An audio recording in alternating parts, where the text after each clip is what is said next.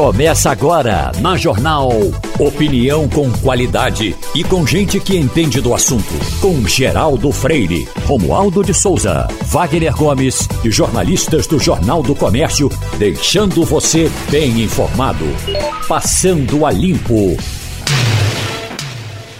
Eita, passando a limpo, vai começar.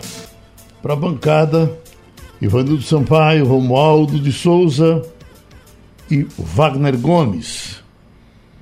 Deixa eu dar logo aqui uma passadinha no varejo, informações necessárias para gente atualizar os amigos. Primeiro, a inauguração de um busto em homenagem ao ex-governador Joaquim Francisco no Parque da Jaqueira. Ninguém nega que ele certamente merece essa homenagem. Ele foi um grande incentivador do Parque da Jaqueira.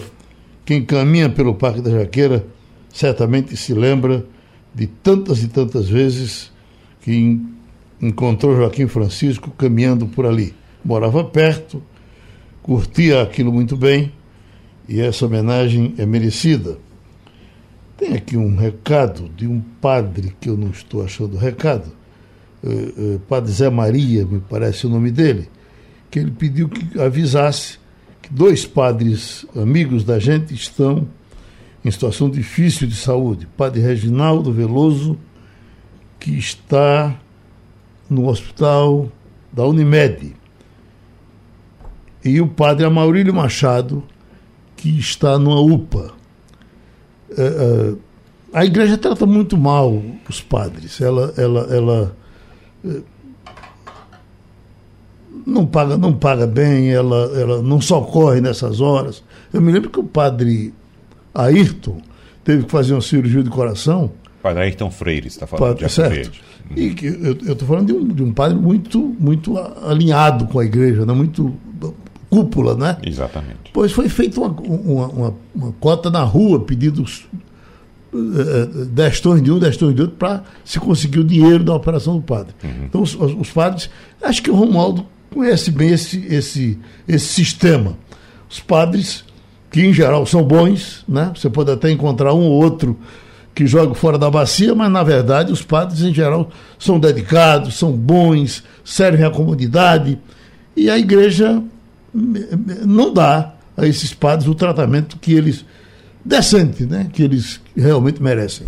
Ou não é assim, Romualdo? Cadê Romualdo? Cadê Romualdo? Né? Ô, Geraldo, é, você falou do padre Amaurílio, o padre Amaurílio passou muito por aqui. Né? Foi o tempo todo. Participou de muitos programas aqui é. e é uma pessoa bastante querida e também. quando você né? tinha debate que ninguém queria é, topar, aqueles pastores mais radicais, é, né? Exatamente. É, Ebenezer Jamil, uhum. você contava com, com o padre Amaurílio aqui. Tá, e você está falando dessa coisa da, do cuidado. Que... O padre, para você ter ideia, só, só rapidinho, ele está numa UPA, o padre Amaurílio. E o padre Reginaldo, como foi expulso da igreja, deve ter se organizado, fez um plano de saúde uhum. e está no, no, no hospital da Unimed. Uhum. Seja, tá certo? É, Se ele fosse da igreja, ia para a UPA é, também. É, é, importante isso que você, que você aborda, porque o que você quer dizer com isso? Por exemplo, as grandes empresas oferecem plano de saúde a seus colaboradores, não é isso? Você uhum. tem um plano de saúde ali, você, enquanto é você da empresa, você tem um plano de saúde. Aí não vou entrar no método se o plano de saúde é bom ou se. Uhum. Não, uma empresa tem o que ela pode pagar e o que faz para os seus funcionários, e os funcionários aceitam também é, na medida que necessitam ou não. Mas nesse caso, é importante ressaltar, por exemplo, você citou o Padre Maurílio, e eu estive no, com o Padre Maurílio faz algum tempo já, Geraldo. Uhum. Fui fazer uma visita lá, a paróquia dele, lá no Vasco da Gama, e ele me mostrou a situação da paróquia o, o, o, convívio que ele tinha já naquela época que eu fui, isso faz mais de 10 anos, com a violência. Ele disse: olha, a, as lâmpadas, Geraldo, eram uhum. era umas gaiolazinhas com cadeado. A lâmpada. Porque se deixasse aberto, o, o, o povo entrava e levava. Lâmpada, vaso sanitário amarrado de corrente Uhum. Veja só. Me lembro que a gente fez uma doação para ele de alguma coisa, foi um fogão, alguma coisa dessa, e que a gente foi colocar o fogão lá e teve que botar uma grade de ferro. Exatamente. Que era para não roubar Para não roubar no fogão. Então veja só, o padre, além de ser um líder religioso de uma comunidade, ele é também um administrador desse patrimônio da igreja. Uhum. A então... dedicação do padre a, a Maurílio, por exemplo, era com aquela igreja, uhum. com a festa de São Sebastião, que ele ficava em cima da gente aqui para promover. Ele já tinha vindo de Moreno, onde ele passou um, um é. bom tempo na igreja de Moreno. Exatamente. Tem padres que revolucionam. Uhum. O padre Caetano, que foi de, de, de, de Cajueiro, depois foi para o Janga, atualmente é o padre aqui dessa igreja aqui da frente da gente. É uma dedicação impressionante. Exatamente. Mas deixa, parece que Romualdo agora quer falar. Pois não, Romualdo. Geraldo, nós temos dois tipos de padre na Igreja Católica. Uns são os chamados padres diocesanos e outros os religiosos. Os padres religiosos pertencem a uma congregação. Vamos pegar, por exemplo, os padres redentoristas ou os padres jesuítas. Esses recebem um pouco mais de proteção porque aquela comunidade religiosa os protege independentemente da diocese ou da paróquia onde eles estão inseridos. Esse é um ponto. O outro ponto é o padre diocesano, aquele aquele que é formado na própria diocese, que fica ali na diocese durante praticamente a vida toda. Esses têm menos recursos porque dependem exclusivamente dos recursos da diocese. Eu diria o seguinte: os padres diocesanos, em geral, eles são, eh, eles têm mais tempo, inclusive, para pensar o futuro dele, porque se tem uma coisa que é necessário pensar também do ponto de vista dos religiosos, é como é que eu vou chegar aos 60, 70 anos sem ter uma aposentadoria fixa? E então boa parte deles tem um plano de saúde, tem até uma previdência privada. Já os diocesanos são muito bons na conversa, no atendimento, é, naquela acolhida à comunidade, mas tem pouco ou menos assistência. Acho que o termo correto é tem menos assistência, e aí nesse quesito é fundamental que a diocese, seja a arquidiocese, que é a grande diocese, ou a pequena diocese, também cuide desses padres, Geraldo, que muitos deles realmente passam necessidades, passam aperreio. Uhum. Deixa eu passar para o Evanildo Sampaio. E em cima de outro assunto, Ivanildo, é, é, quando começaram a dizer que é, estavam os partidos se reunindo para uma terceira via, e vai lá, vai o, o PSDB, vai o MDB, e vai o Partidão com o Luciano Bivar. E de repente aparece Luciano Bivar candidato. Parece uma coisa meio estranha. Agora, como é que você faz isso? Vai reunir os outros? Então, eu sou, já sou candidato. Que tipo de reunião é essa? Que objetivo era esse? E já vem a informação agora, que Romualdo também daqui a pouco deve trazer de Brasília mais detalhes, mas que Luciano Bivar não, é candidato a presidente da República. A terceira via sou eu. Tá certo isso, Ivanildo? Bom dia, Geraldo. Bom dia, companheiros de bancada. Bom dia, ouvintes. Não, Geraldo não está. Essa semana, com, com a Eliane Cantanheiro, nós comentamos isso. Mais uma candidatura da, da Via, o que significa que não temos nenhuma. É, há muito tempo que essa terceira via estava fadada ao fracasso. Você veja que quando houve a disputa para quem sabe se seria candidato Dória ou Eduardo Leite, houve um racha do partido. Eduardo, durante esse tempo, passou a não apoiar a pré-candidatura eh, do João Dória. Eh, Simon Tebet foi boicotado pelo próprio partido porque Renan Calheiros disse que não ia repetir o, o novo, um, um, um, novo fiasco como tinha sido na eleição anterior, quando o partido teve apenas 1,5% dos votos e deixou de fazer senadores e deputados federais. E, portanto, perdeu representatividade nacional. Então, quer dizer, essa terceira via nasceu fadada ao fracasso. E agora com o Luciano Bivar, que não conseguiu ser presidente do esporte, quer ser presidente do país? Isso não existe. Uhum. Ô, Romualdo, porque quando se falou Geraldo. da terceira via, a gente pensava, vai se escolher o mais viável. Não, mas, cara, chega assim, joga e vai em frente. Né? Olha, ontem o senador Renan Calheiros me disse o seguinte, que segunda via é a via dos inviáveis. Acho que é uma palavra, um jeito correto de falar sobre essa segunda via e no caso específico... No caso da terceira, né? Pernambu... A terceira via? O... A terceira via, claro. Sim. Terceira via. Eu estou aqui pensando já no pagamento dos boletos que não chegaram a tempo. pois bem, segundo o Renan Calheiros, essa terceira via é a via dos inviáveis. E com relação a essa informação importante dada pelo presidente do União Brasil, Luciano Bivar, na prática ele cria um cisma, um racha dentro da própria legenda. Porque o grupo que estava antes denominado de DEM, o antigo PFL, esse grupo não quer saber de candidatura própria, não. Por exemplo, o governador do estado de Goiás, Ronaldo Caiado, já mandou dizer a Bivar que não aceita Bivar como candidato à presidência da República. O ex-prefeito de Salvador, que é o secretário-geral da legenda, Assemineto, também não concorda com esse negócio de chapa, olha só, sair da chamada terceira via e ainda ser, Geraldo, uma chapa puro sangue. Me diga aí, quem é que no União Brasil vai formar chapa puro sangue com Luciano Bivar? Quando na prática, quando na prática, você analisando uh, o documento do partido, o manifesto do União Brasil, quando foi de fato uh, concretizada essa união desses, dessas duas legendas, era a tendência era ter um grande quadro no poder, uh, no poder legislativo, mais especificamente na Câmara dos Deputados. Para quê? como pergunta Dilma Rousseff, respondeu: para ter um grande número de deputados e tendo grande número de deputados, ter muito dinheiro no fundo eleitoral, como o partido tem hoje, ter muito dinheiro no fundo partidário, como a legenda tem hoje, ter muito tempo no rádio e na televisão, para evitar justamente essas brigas regionais. Portanto, Luciano Bivar, como a gente diz na política, está criando uma chapa puro sangue, que de sangue mesmo, não, de sangue puro, não tem quase nada, porque nem mesmo os aliados, os integrantes do partido, concordam com essa transfusão de sangue, Geraldo. Você teve alguma esperança em algum momento que isso fosse para frente, Geraldo, eu, eu e quase metade do eleitorado brasileiro ainda espera por uma possibilidade diferente do que está aí colocado para a gente. Isso a gente vai falar daqui a pouco quando a gente detalhar a pesquisa. Né? A pesquisa foi uhum. publicada ontem. Mas deixa eu dizer que Romualdo, nesse aspecto aí, ele, ele toca num ponto fundamental, porque os, os candidatos à reeleição à Câmara e ao Senado estão preocupados somente com suas reeleições. Ninguém está preocupado se Lula ou se Bolsonaro vai ser o presidente do Brasil a partir de 2023. Estão preocupados com isso. Eles querem fazer suas bancadas.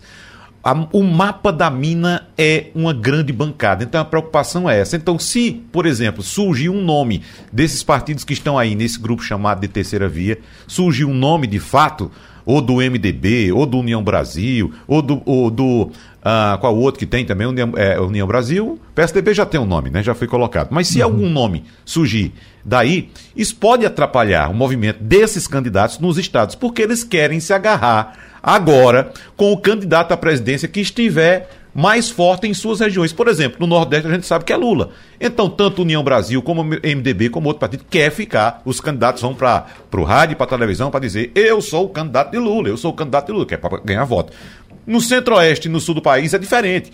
Aí vai dizer, eu sou o candidato de Bolsonaro, do mesmo partido. Uhum. Eu sou o candidato de Bolsonaro. Então, eles não querem atrapalhar a reeleição dessas bancadas e querem, inclusive, fazer uma bancada maior para botar mais a mão no fundo partidário. Repercute hoje essa pesquisa do Paraná Pesquisas. Lula, 40% das intenções de voto, Bolsonaro, 35,2%. Nós estamos com o doutor em ciência política, Adriano Oliveira, também especialista em pesquisas para tratar dessa e certamente de outras, já que ele vem acompanhando isso com a gente aqui o tempo todo. Mas, professor Adriano, do jeito que a coisa vai, não vai demorar. Uh, uh, uh, Bolsonaro engole Lula nas pesquisas, talvez antes de começar verdadeiramente a campanha. Eu queria que, de princípio, o senhor nos falasse sobre o Paraná Pesquisas. As pessoas ficam querendo entender até que ponto esse instituto tem credibilidade para falar do Paraná e eu acreditar aqui. O Paraná Pesquisas tem sangue no olho? Bom dia, Geraldo. Bom dia a todos da mesa. Bom dia, ouvintes. Geraldo, eu sempre costumo dizer que o segredo do Instituto de Pesquisa é a credibilidade. Eu conheço o Paraná Pesquisa, conheço o seu proprietário, o Murilo Hidalgo, e ele faz pesquisa sistematicamente em várias regiões do Brasil, em vários estados. Portanto, nós temos que considerar os seus resultados e também os resultados de todos os institutos de pesquisa. O segredo da avaliação de uma pesquisa não é avaliar apenas uma única pesquisa. O que eu quero dizer com isso? É você avaliar nesse instante agora apenas essa pesquisa do Instituto Paraná. Por que eu friso isso?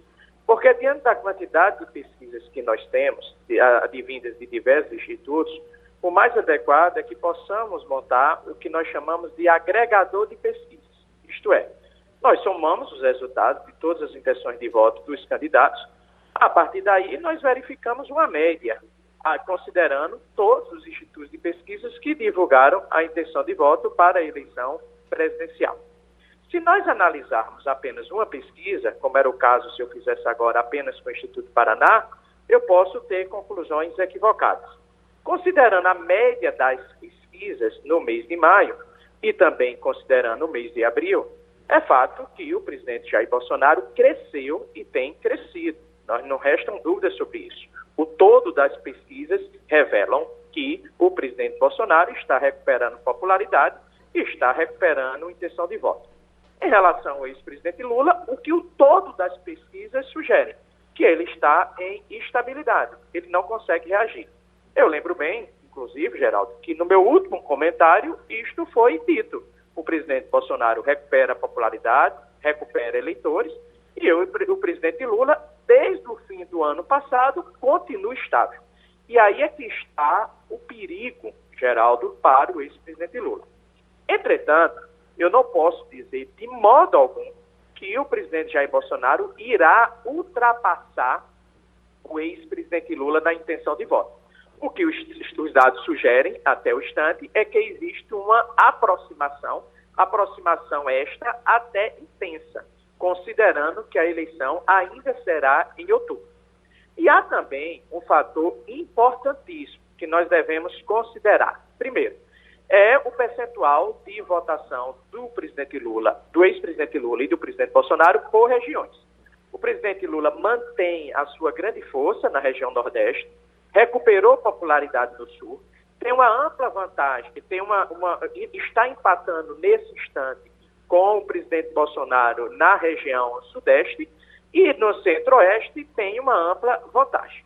A questão do presidente Lula, a questão do, do presidente Bolsonaro. No caso do presidente Bolsonaro, ele tem sustentado a sua popularidade não no Nordeste, tem sustentado a sua popularidade na região Sudeste e na região Centro-Oeste. Esse é o primeiro ponto a se destacar. O segundo ponto que eu tenho destacado, destacado sistematicamente, Geraldo, é o fato de que, mesmo diante da intensa crise econômica, mesmo diante da alta do combustível, que podemos afirmar que essa alta do combustível se dá quinzenalmente, mesmo diante da alta dos juros, da alta da inflação, o presidente Bolsonaro recupera popularidade e recupera eleitores. Ou seja, o PT tem que ficar atento naquilo que eu tenho alertado sistematicamente, inclusive recentemente no artigo no Jornal do Comércio.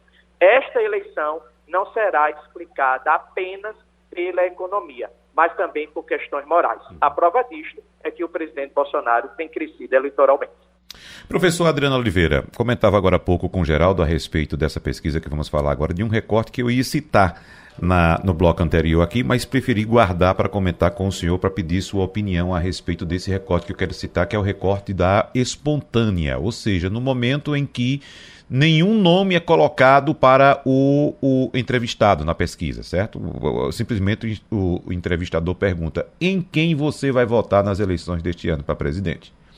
Eis que nesse recorte espontâneo, Lula aparece com 27,6% e Jair Bolsonaro com 25,2% no cenário de empate técnico. Porém, o que me chamou a atenção foi que, uh, entre aqueles que disseram que não sabem e ninguém, branco ou nulo, esse percentual chega a 43,6%. Então, como eu disse agora há pouco, professor Adriano, me parece que pelo menos metade, quase metade do eleitorado ainda tem alguma esperança que possa surgir alguma coisa pela frente, algum nome diferente. Não quero dizer que seja a terceira via, mas eu queria saber do senhor desse percentual de 43,6%.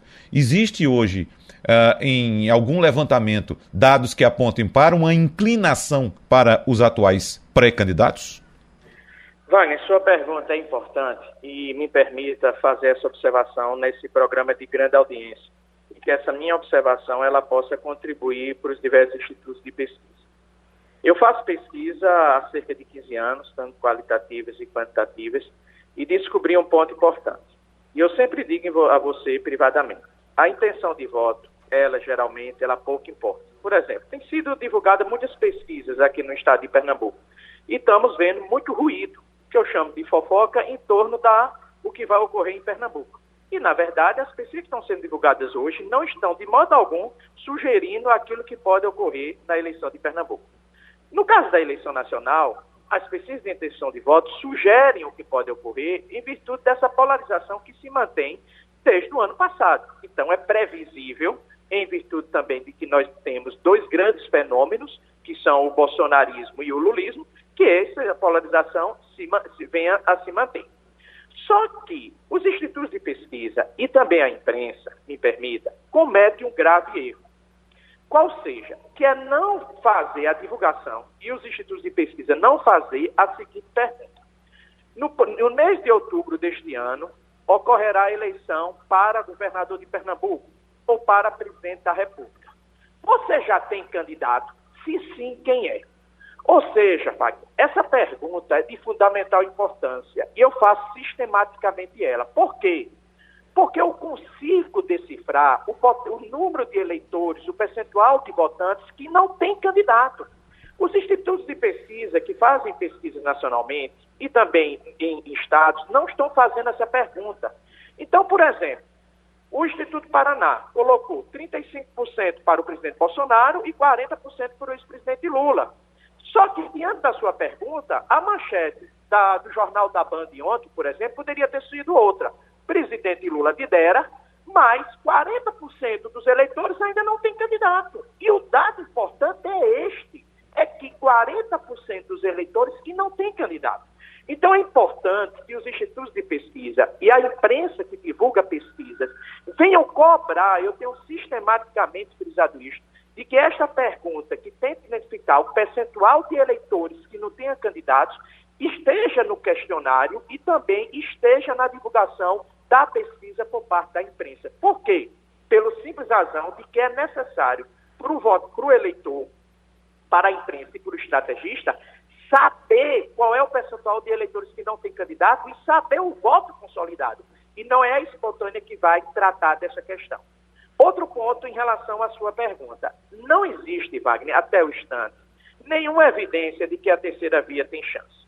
Por duas razões muito simples. Primeiro, a terceira via não tem força política.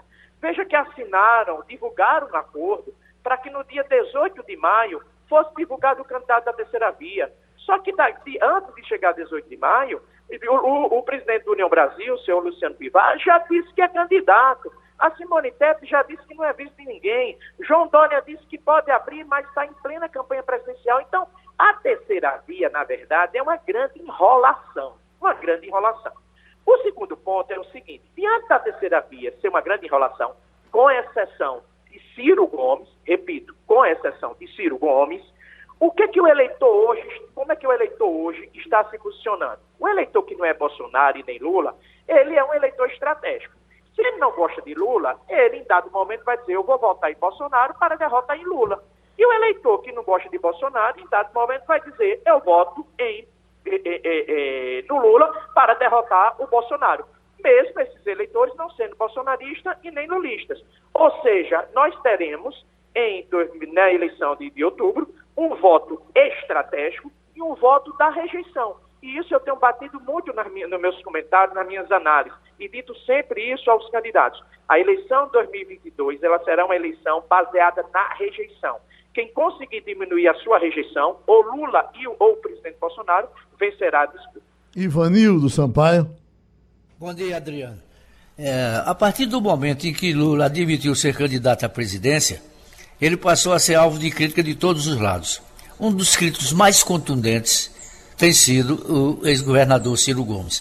Eu pergunto a você, esse crescimento de Bolsonaro e essa estabilidade de Lula tem a ver com essas críticas de Ciro Gomes? Olha, é, Ivanildo, primeiro, bom dia. eu vejo, na minha avaliação, permita, um erro estratégico por parte da terceira via e por parte de Ciro Gomes. Tanto a terceira via como também o Ciro Gomes não escolheram de antemão quem era o seu adversário. Ciro Gomes, ele bate em Lula, o Ciro Gomes bate no presidente Bolsonaro. Ele alimenta a rejeição dos dois, mas ele não consegue desconstruir eleitoralmente ambos. Isso é o que as pesquisas têm mostrado. Ele está há mais de um ano tentando desconstruir Lula, que é uma força impressionante no Brasil, está há mais de um ano tentando desconstruir Bolsonaro, que é outra força impressionante no eleitorado brasileiro, mas não consegue. Na minha avaliação, seria muito mais adequado que Ciro Gomes, naquele momento que o presidente Bolsonaro estava fraco, com cerca de 22 a 25% de aprovação, não tivesse igualado Lula a Bolsonaro, tivesse tido como referência crítica, referência desconstrutiva, o presidente Bolsonaro. Mas isso Ciro não fez. Ciro tentou desconstruir o Lula. Ora, como é que Ciro sabe que o Lula hoje tem mais do que o dobro de votos de Ciro Gomes no, no Ceará? Como é que ele tenta desconstruir o lulismo no Nordeste? Para mim, foi um erro cometido pelo Ciro Gomes. Ele deveria ter aproveitado o momento que o presidente Bolsonaro estava fraco e ter dito: meu adversário é o Jair Bolsonaro. E eu quero debater o Brasil com Lula no segundo turno. Então, a terceira via e Ciro Gomes, ao meu ver, cometeram um grande equívoco estratégico porque não escolheram o seu adversário de antemão. E o que é que nós vemos hoje muito claramente, Ivanildo? Muito claramente. Olha, nós não podemos deixar de evidenciar que o bolsonarismo é uma força impressionante no eleitorado brasileiro. E eu volto a dizer isto com muita ênfase, porque a crise econômica no Brasil é seríssima e ele recuperou popularidade. Ao mesmo tempo também, o lulismo, mesmo tendo passado por toda eh, desconstrução advinda da Operação Lava Jato, por ser um fenômeno, assim como o bolsonarismo, rejeitado, tanto Lula como Bolsonaro lideram as pesquisas eleitorais.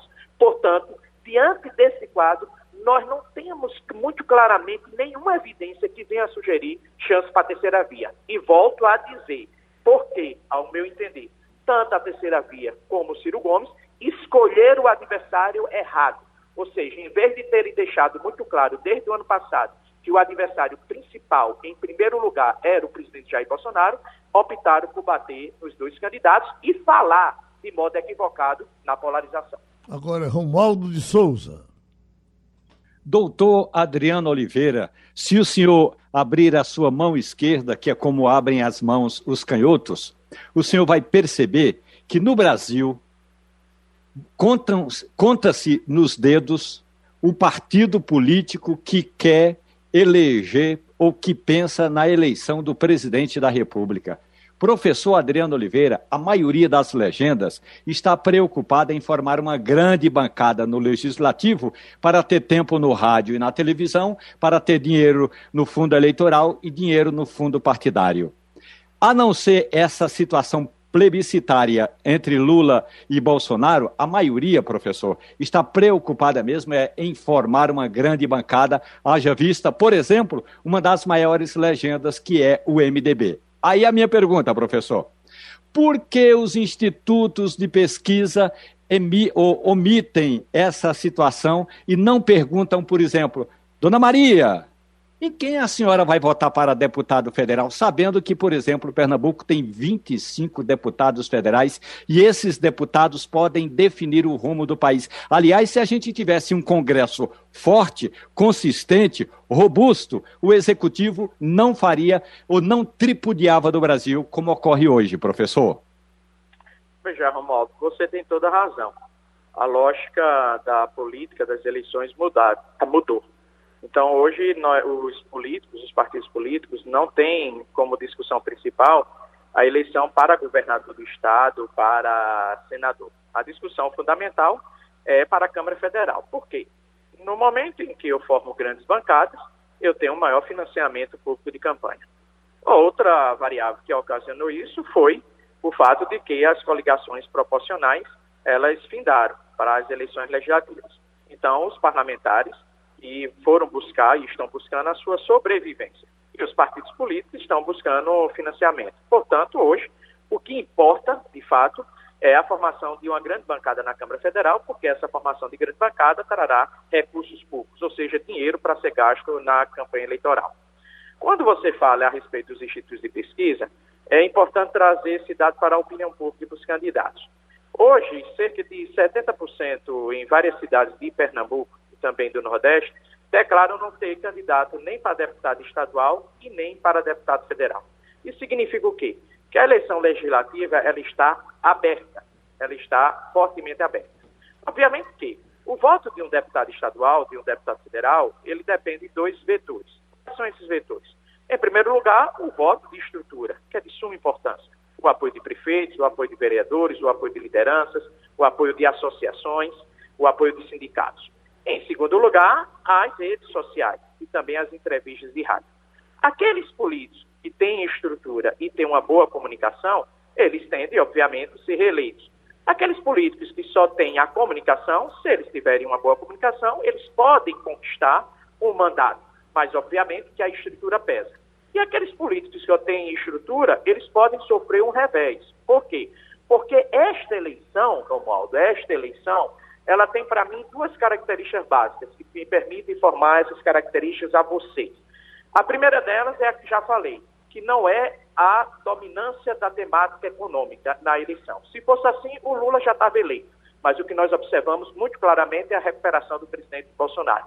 E segundo, essa eleição não será a eleição contra a política, como foi a eleição de 2018. Essa eleição é a da política, ou seja, aquele candidato que quer ser eleito deputado, governador, senador, ele tem que falar de política e mostrar que a política pode trazer resultados objetivos, pode trazer benfeitorias para a população. Ele não pode, de modo algum, negar a política. Nós ouvimos outra participação aqui no Passando a Limpo do professor de Ciência Política Adriano Oliveira. Taxa Selic 12,75 foi aprovada ontem à noite. Foi um grande assunto durante o dia de ontem. Falamos inclusive disso aqui no Passando a Limpo. Depois esse número chegou nós estamos com o professor Leandro Trajando, que é educador financeiro. E aí, eh, professor, para aquela senhorinha que tem um dinheirinho na poupança, que tem um dinheirinho no, no, no tesouro uh, direto, ela fica pensando: o que é que eu faço agora com o meu dinheiro? Eu movimento, eu, eu, eu, eu tiro, eu compro ovo. O que é que, o, que, é que, o, que é que o senhor recomenda para quem quer ganhar um pouquinho de dinheiro com dinheiro. Bom dia, Geraldo. Bom, Bom dia. dia. a todos os ouvintes. É, pois é, esse ponto é muito interessante, porque uma vez que a taxa Selic escala, traz sim um benefício a título de investimentos para quem está na renda fixa e para quem souber usar a diversificação da melhor forma. Agora, claro, traz um benefício para quem investe, para quem é conservador, para quem diversifica de forma inteligente utilizando a renda fixa, porém na prateleira, no combustível e muitos outros efeitos do dia a dia, a gente sente essa cadeia pesar e apertar devido à inflação. Afinal, a taxa Selic está nessa escalada e segue na escalada, né, com previsão de mais alta, devido a essa inflação que também vem escalando. Semana após semana, a gente vê o Boletim Focus, que é um documento que o Banco Central emite aí a cada semana e também no começo do ano, a gente vê ele com projeção de alta e essa alta deve persistir para a inflação, consequentemente para a Selic. Então, a dona de casa, a pessoa, como você disse, nesse perfil que é conservadora, termina mantendo o que consegue poupar na poupança, porque acredita que lá é o investimento mais seguro, que é o local que se pode deixar com mais tranquilidade o dinheiro. Normalmente é mais a falta de conhecimento, que a gente não tem tanto acerca desse mundo dos investimentos, porque tem vários outros produtos, como você mesmo citou, Tesouro Direto, o Tesouro Selic, que é um dos produtos do Tesouro Direto, que é muito conservador e mais seguro do que a poupança. E, por fim, rende mais do que ela. Então, quem está nos ouvindo e tem o dinheiro na poupança, vou se dizer conservador, se quiser ir um pouco além, o primo direto dela, que rende mais, entrega mais e é até mais seguro, muita gente não sabe, é o Tesouro Selic. E nesse momento, então, da Selic alta, está entregando bem mais do que a poupança. Praticamente aí o dobro dela, se a gente for ver. O que é que a sua experiência diz, Ivanildo Sampaio? Diz que a gente continua pagando o pato, Geraldo. Eu gostaria de saber do nosso querido professor É, se a única arma que o governo dispõe para combater a inflação é o aumento da taxa Selic. A gente vem é, acompanhando o crescimento dela a cada mês, a cada reunião do Conselho Monetário Nacional. E a gente vê a, a, a, taxa subindo e a inflação seguindo mais na frente do que a taxa Selic. Não há outra maneira de combater a inflação, professor? Olha, muito boa pergunta. É, é a principal arma, é o principal meio que tem aí para se intervir e conseguir um resultado. Porém, nesse momento, diante de tudo que a gente saiu aí de cenário econômico, pandemia, que despencou a taxa Selic como nunca se tinha visto nessa série histórica, né? Então, é, termina que é um instrumento forte para isso. Só que a taxa Selic vem para tentar combater essa inflação. Só que o que leva a essa inflação são vários outros fatores. E alguns até tem como o governo tentar intervir, tentar segurar um pouco, só que ele entra em conflitos que eu não sei se teria esse interesse. Eu vou trazer algo simples aqui. É, tentar mudar um pouco aí a taxação, por exemplo, no sentido da exportação, ou outras ferramentas que poderia usar do frango. Isso é um exemplo, tá? Estou pegando um ponto. Por quê? A gente tem aí no momento uma gripe aviária forte, pegando países como Estados Unidos, França, e isso faz com que eles não consigam exportar tanto. Mas a demanda pelo frango no mundo continua. E o Brasil é um dos maiores, se não o maior exportador de frango. Com isso, vários países que não vinham comprando ou comprando menos ao Brasil passam a ser clientes. Isso, naturalmente, faz com, quem, com que quem exporte queira vender para fora. Afinal, o dólar, euro, outras moedas vêm bem mais forte que o real. Dessa maneira, passa a ter um pouco mais de escassez, um pouco mais de falta do frango no Brasil e, naturalmente, pressiona o preço para subir preço dele subindo, subindo, inflação sobe também. E guerra na Rússia e Ucrânia, o que é que tem a ver com a gente aqui? Como o Geraldo falou, a dona de casa, quem está nos ouvindo agora, pensa, poxa, que pena essa situação toda lá, que violência. Mas o que é que impacta? Impacta sim, que Rússia e Ucrânia são grandes, dos maiores produtores do mundo, de milho e trigo, por exemplo. Milho e trigo são usados para ração de aves, bovinos e suínos. Com base nisso, a ração mais cara pressiona para que o preço do animal suba também. Quem entende um pouco mais aí pode estar nos escutando dizendo, ah, mas trigo não é usado para ração no Brasil. Mas o preço do grão sobe puxado por ele. Então são vários fatores que terminam impactando no cidadão, né? quem está na ponta. O combustível, naturalmente, porque o combustível mais alto, o frete encarece, tudo encarece, a inflação vai mais alta. Então tem outras formas que se pode tentar, sim. De repente, reduzir o imposto, isso, aquilo, mas são pontos que o governo não vai querer bater, tirar no bolso dele. Então entra aí num momento muito difícil, por isso que se apela muito para que a taxa Selic vá subindo, tentando conter. E já se esperava que começasse a arrefecer, a segurar um pouco aí a inflação. E isso não vem acontecendo. Por isso, ela segue em ciclo de alta, o que até poucos meses atrás não era esperado. Não é porque a inflação subindo prejudica o PIB também, ou seja, a nossa economia. Então ela subiu ontem, não é, a taxa Selic, e se espera que suba novamente na próxima reunião. Ou seja, é peso para o dia a dia e sinaliza aí um ano muito difícil, não só por esses pontos, mas por outros também que a gente vive, né? Não só por esse ano eleitoral, ainda a guerra pressionando, pandemia ainda a gente saindo dela, mas com ainda desconfiança e desemprego em alta. Oi, Vanir, oi, Wagner Gomes. Professor Leandro Trajano, vamos colocar um pouco mais de tempero nesse pato de Ivanildo Sampaio, porque de fato ele vai ficar mais caro para a gente, né? Como o senhor já bem explicou. E o tempero que eu trago é lá de fora, é importado, professor Leandro Trajano, porque ontem tivemos também o anúncio do Fed, Federal Reserve, o Banco Central dos Estados Unidos, elevando a taxa a 1%, isso é uma coisa absurda, né? para os padrões internacionais e norte-americanos, seguindo a mesma linha. O Banco da Inglaterra, o Banco Central da Inglaterra também aumentou a taxa de juros, também nesse, nesse mesmo patamar, para 1%. Mas eu queria saber do senhor agora é o que é que os impactos que essas medidas anunciadas nos bancos centrais pelo mundo afora podem causar também aqui na nossa feira de mês. Positivo, Wagner. É bom falar com você. Semana que vem a gente vai estar junto aí no Sim. debate segunda-feira, né? Exatamente. É, então, quem está gostando do tema já chega junto programa para segunda aí às 11 horas. Pois é, essa alta dos juros, como você bem disse, absurdas né, para o cenário americano, para em vários países da Europa, os juros estão escalando também, devido às proporções, mas ao que eles vivem, é uma escalada. E isso repercute para a gente também, naturalmente. Muitas vezes a gente não espera é, que esses fatos venham impactar mas mais um ponto eu adiciono aí, que também vem incrementando, né? com essa alta, esse peso da Covid lá na China, é, Xangai, por exemplo, que não se esperava ter uma retomada lá, em proporções perto do Brasil e de outros países pequenas, né? mas para eles bem pesado. O porto ficou aí praticamente fechado, sem movimentações, sem operações. Grande acúmulo de navio, pouca movimentação, naturalmente atraso na logística, o que gera mais inflação, aumento e tal. Então, é, essa taxa de juros subindo nos outros países, elas repercutem para eles diretamente, mas vem para o brasileiro também, tá? Da mesma forma que, a partir do momento que a gente tem aqui uma inflação, esses outros países também vão sentindo, porém, num efeito muito menor devido à fraqueza de nossa moeda. Então, a gente tem muitos produtos, tá? produtos básicos, a gente tem commodities, entre outros, que são importados.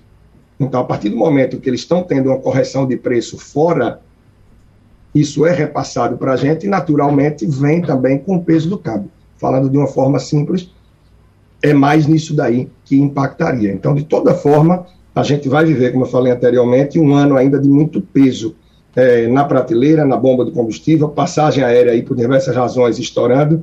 É mais um ano que se pede muita cautela, muita organização e respirar fundo aí para quem está nos ouvindo. A gente agradece outra vez ao professor Leandro Trajano, educador financeiro, essa contribuição do dia de hoje ao Passando a Limpo. Romualdo, vamos nós, porque você ontem fazia a previsão correta, de acordo com a pressão que havia aí em Brasília, e saiu sim a aprovação por parte da Câmara Federal do piso salarial da enfermagem, aprovando R$ 4.750 de piso.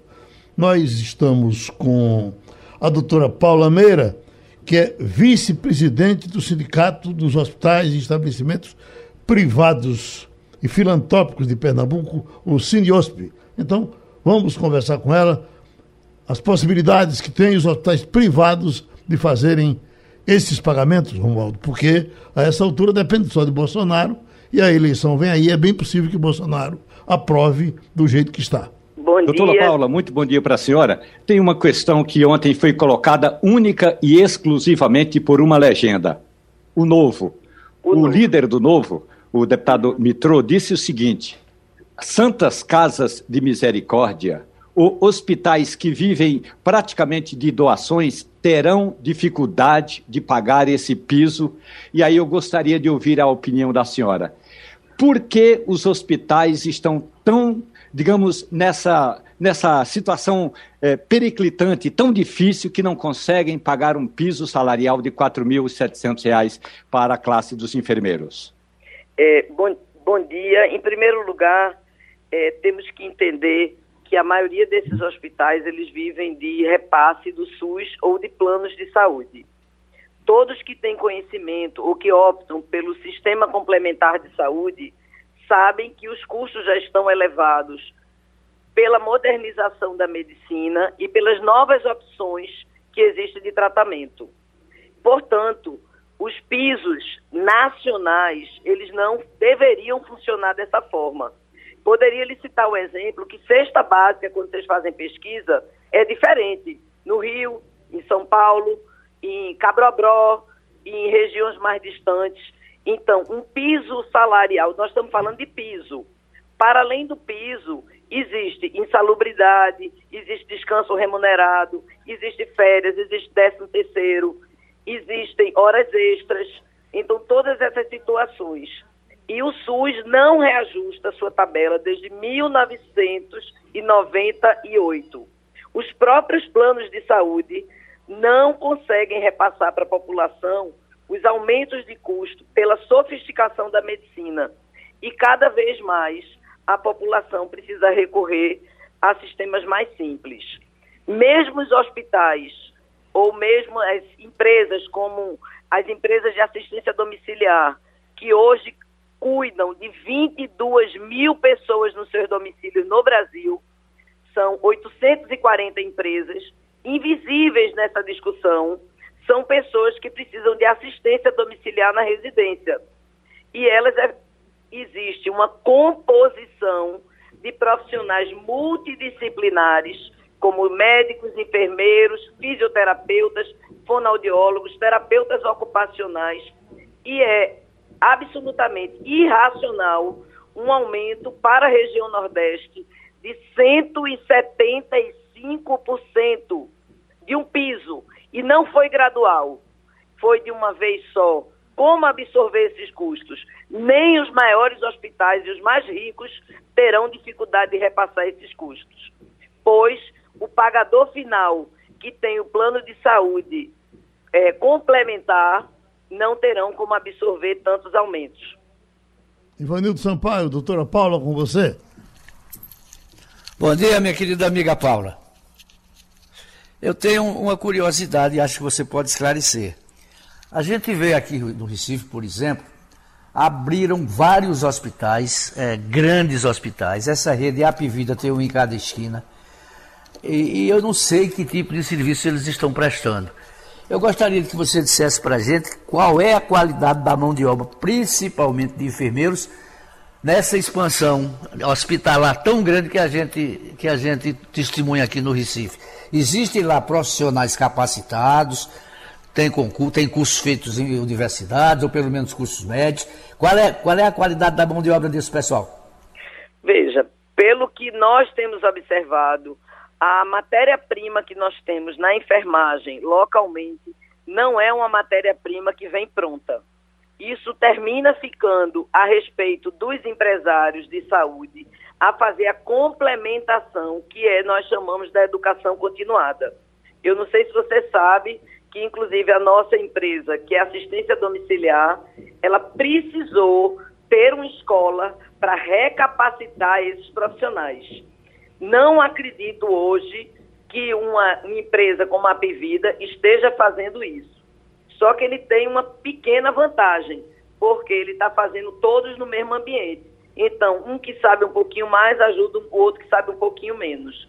Mas é muito preocupante a situação, pois o piso salarial do técnico de enfermagem, a proposição é ficar na faixa de 3.350 que é acima do piso de várias categorias de formação superior completa, como fisioterapeutas, fonoaudiólogos, nutricionistas, psicólogos, inclusive do próprio médico. Porque o piso do médico, não existe médico recebendo pelo piso, mas o piso do médico são três salários mínimos votado em 1961 então, doutora Paula Meira, a gente lhe dá um abraço, agradece a sua participação competente aqui no Passando a Limpo. Esse assunto praticamente está só começando e certamente a gente falará, de, falará dele novamente. Vamos embora, vamos para Lisboa? Conexão Portugal, com Antônio Martins. Antônio Martins, está repercutindo também aí em Portugal a entrevista de Lula à revista Time? Cheguei aí? Bom dia, Jair. Bom dia a todos que fazem parte. Chegou? Cheguei. É, tá me ouvindo? Estou ouvindo. Bem agora. Sim. Pronto.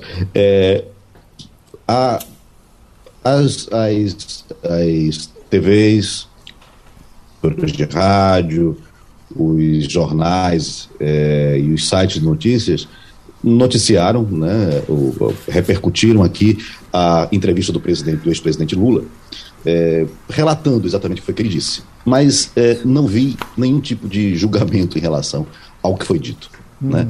nem para o bem nem para o mal. Não houve crítica, também não houve elogio. E é muito estranho porque ele é, é, culpa especificamente a União Europeia, ou seja, é, teria de alguma maneira culpado também Portugal, que faz parte da União Europeia, né? os países europeus. E isso não, não repercute dessa maneira, com críticas ou elogios. Apenas houve a notícia né, e a reprodução do que foi dito é, na entrevista. Fica aí esse, esse estranhamento em relação à pouca, é, a pouca avaliação do que foi dito, né, como aconteceu no Brasil, que houve muita crítica, outras pessoas é, concordaram com o que foi dito, mas no Brasil houve muito mais repercussão do ponto de vista de avaliação né, do que eu vi aqui em Portugal e em outros lugares daqui de jornais da Europa que eu tive a chance de dar uma olhada. Wagner? Antônio Martins, você evidentemente está recebendo aí muitas informações a respeito da chegada de refugiados ucranianos, mas o que me chama a atenção mesmo, Martins, aqui neste momento, nessa situação que a gente vive no Brasil, e me parece que tem uma relação direta com isso, é o número oficial Estou falando do oficial de brasileiros que chegam a Portugal para viver ou procurar outra forma de vida hoje. São 210 mil brasileiros e quando se fala, por exemplo, em pessoas em situação ainda irregular ou ilegais, Martins, esse número pode ir até quanto? Mais de, tre... bom dia, Wagner, mais de 300, 300 mil pessoas. Com certeza é o que fala a Casa do Brasil. A Casa do Brasil é uma organização não governamental que está fazendo agora 30 anos e que é, dá muito apoio aqui a brasileiros que estão chegando à procura de emprego, ou que querem receber algum tipo de orientação em relação a, a se regularizar aqui. Faz muitos debates, muitas campanhas e é, foi justamente na comemoração desses 30 anos da Casa do Brasil que houve a divulgação dessa pesquisa, né, dessa, desse levantamento, junto ao CEF, que é o Serviço de Estrangeiros e Fronteiras, e chega-se a esse número, né? 210 mil brasileiros é, que estão legalizados. Fora, mas fora esse, como você falou, existe aqueles que ainda estão pedindo a legalização, pedindo a documentação, que também não estão dentro dessa conta, né? Ou aqueles que, que estão aqui é, de forma irregular. E ainda tem aqueles também que têm dupla nacionalidade pessoas que têm avós ou pais portugueses, é, ou então têm também passaporte italiano e que estão morando aqui em Portugal é, legalmente, porque eles têm passaporte europeu, no caso, passaporte italiano, passaporte é, português, e eles podem morar aqui tranquilamente. E não é questão é que nunca houve tantos assim legalizados, mas né, 210 é, é um aumento que vem desde 2016. 2016 era 81 mil agora chega a 210 mil. Há uma mudança no perfil desse imigrante. Em geral, são pessoas que têm curso superior, que têm profissões é, mais qualificadas e também pessoas que têm, um, é, têm muitos bens. Não é? Um outro grupo é são pessoas ricas, na realidade, que estão vindo para cá por conta da qualidade de vida, e ainda tem um terceiro grupo, grupo de intelectuais, de artistas. Né? A gente, cada dia a gente vê na, nos sites do Brasil, na, nos jornais do Brasil, que algum, alguma celebridade, algum artista, algum cantor está vindo morar aqui em Portugal, justamente por conta dessa questão também da qualidade de vida. Então isso muda um pouco o perfil desse migrante, né, que antigamente era mais, não é que não existe ainda, existe muita gente que vem para cá para trabalhar em, em obras, para trabalhar às vezes como motorista de Uber, para trabalhar com faxina, sim, existem esses, esses, trabalhos menos qualificados, mas há também, em grande número, esses outros três anteriormente. Ivanildo Sampaio. Bom dia, Martins. O de hoje é uma semana. Portugal comemora a sua maior festa católica, é, talvez uma das maiores da Europa, que é o dia de Nossa Senhora de Fátima, as, as, das festividades lá em Fátima. Eu pergunto a você, o catolicismo ainda é muito forte em Portugal? Ou essas igrejas evangélicas começaram a comer por debaixo que nem fogo de monturo, como aconteceu aqui no Brasil? Bom dia, Ivanildo. Olha, o catolicismo é muito forte, até porque é muito forte também perante a, a elite, né? A elite política, a elite econômica, né? A elite cultural é, é, é, muito católica ainda. O que você vê aqui em relação às igrejas evangélicas e principalmente as neopentecostais, né, é uma vinda de brasileiros para cá. E muitas dessas igrejas, inclusive, trazem brasileiros para cá, né, para trabalhar, enfim, ajudam nessa, nessa migração. Então, há aqui, por exemplo, a Universal do Reino de Deus é muito grande aqui, é muito forte aqui, mas e também os, os, os os é, te, é, Testemunha de Jeová também é uma outra é uma outra corrente evangélica que é muito forte aqui em, em Portugal. É, existem aí é, alguns portugueses, obviamente, que fazem parte dessa, dessas igrejas, mas o, o, grosso mesmo é de pessoas que vêm do Brasil e da África, né, como fiéis dessas igrejas. o catolicismo, assim, muito ainda forte. Fátima, né, dia 13 de maio, que é o dia da primeira aparição é um, um, dia que é muito comemorado aqui, que, é, e que tem transmissão das missas na, na, na televisão, né, da, da procissão, é, e, e há também, junta muita gente de fora, muitos católicos que vêm de várias partes do, do mundo, para participar dessa grande cerimônia. E a novidade esse ano é que não vai ter mais restrição. Né? Até ano passado teve Ano passado teve, de fato, missa, teve procissão, mas com algumas restrições em relação à quantidade de pessoas, uso de máscara, todas essas coisas que a gente tem que fazer em relação à pandemia. No ano anterior, no primeiro ano da pandemia, 2020, não teve nada, foi tudo vazio. E agora não, agora vai ter é, uma comemoração normal e sem restrições, é o que estão prometendo os líderes lá de, do Santuário de Fátima. Romualdo de Souza. Antônio Martins, muito boa tarde para você. Eu estou sendo alertado aqui pelo Castilho, que diz que a atriz brasileira Juliana Paz está ganhando rios de dinheiro porque uma empresa portuguesa resolveu é, ter óculos de sol com a marca Juliana Paz. Eu não sei se você já viu esses óculos por aí, mas eu soube que por aqui, aqui no Brasil, esses óculos ainda não chegaram para fazer esse sucesso todo que fazem na Europa. E aí eu queria saber se você viu essa história aí do, dos óculos da Juliana Paz. Agora, tem um assunto que é o seguinte, Martins, eu precisei é, fazer um documento acadêmico é, e foi via Embaixada de Portugal. Fui na embaixada, a embaixada carimbou lá o documento e eu mandei lá para uma universidade é, de Coimbra. Mas o Parlamento Europeu aprovou a renovação de certificado digital por mais um ano. O que isso pode ajudar a aprovação desse, da renovação desse certificado digital, ajudar nas transações eh, comerciais e diplomáticas entre o Brasil e a comunidade europeia. Martins. Bom dia, Romualdo. Eh, eu não vi ainda os órgãos da Juliana Paz, vou procurar, viu? Eu te digo alguma coisa depois. Mas em relação a essa questão do certificado, o certificado ele teria que ser, ele iria é, extinguir agora em junho desse ano. Então eles resolveram prorrogar por mais um ano. Essa prorrogação ela vai ter ainda em dezembro. O Parlamento Europeu, na realidade, foi que aprovou e vai agora para a Comissão Europeia pedir que a comissão, de fato, é, coloque em prática esse, esse, essa prorrogação. E pede que haja também, em dezembro, ou seja, com seis meses dessa prorrogação, que haja uma avaliação para saber se deve ou não continuar com esse certificado. Esse certificado, de alguma maneira, ele ajuda é, em relação a mobilizar, a mobilização, ou melhor, a mobilidade das pessoas, né, que vêm para cá, que não fique apenas em, em, um único país, porque o que acontece? Na verdade, cada país tem a sua a autonomia para ter suas próprias regras, definir se, se vai, vai entrar gente ou não vai entrar gente, se tem que fazer teste, não tem que fazer teste. O certificado europeu, ele facilita porque ele, de alguma maneira, consegue dar um, um, uma, uma autorização que seria conjunta. Né? Então você não vai ficar preso apenas para aquele país que você foi. Veio para Portugal, mas você também precisa ir para a França. Você precisa também ir para a Inglaterra, Inglaterra, desculpe, não, não, faz mais parte, mas da Irlanda, precisa ir para a Suécia, para a Suíça, enfim. Então tudo isso você vai, você vai ter que ter esse certificado. Né? Então isso ajuda de alguma maneira. Depois que acabar o certificado, como é que vai ser? Cada país vai definir o que exatamente. Óbvio que mesmo com o certificado, alguns países ainda colocavam algumas restrições.